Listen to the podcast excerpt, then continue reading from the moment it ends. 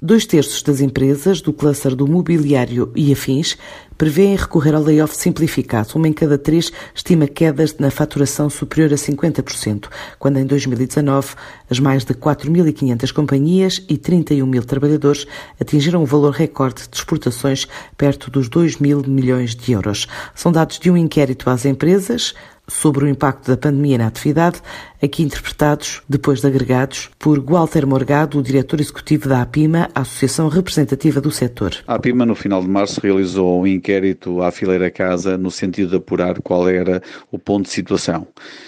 e chegou a resultados dramáticos, com mais de 50% das empresas encerradas até ao final do mês de março,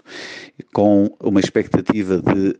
70% das empresas com volumes de negócios já no mês de abril abaixo dos 50%.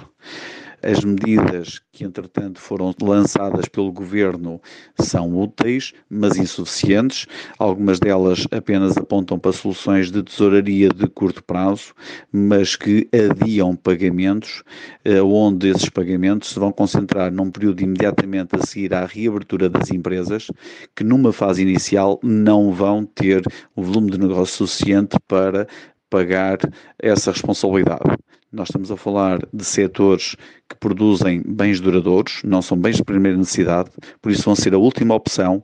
na fase seguinte à retoma. O consumidor não vai de imediato retomar a procura destes produtos e vai demorar cerca de um ano até nós conseguirmos, nesta área de negócio, esta indústria,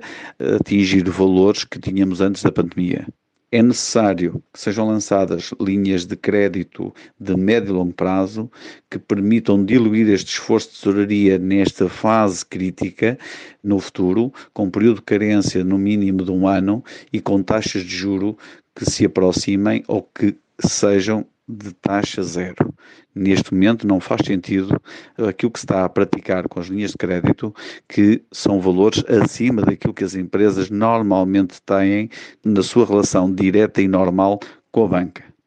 Além do mais, estão exigidas garantias pessoais quando a maior parte do crédito está a ser eh, garantido pelo Estado. Está aqui a haver uma duplicação de garantias por parte da banca que também não faz sentido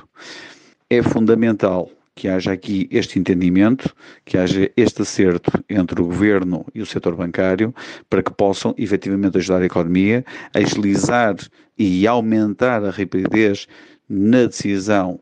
da operacionalização de todas estas linhas, de forma a que efetivamente se consigam salvar empresas e postos de trabalho e que se consiga superar toda esta pandemia no curto prazo. Este é um cluster dos mais exportadores da economia nacional, com cerca de 90% da produção a ser destinada a países como França e Espanha.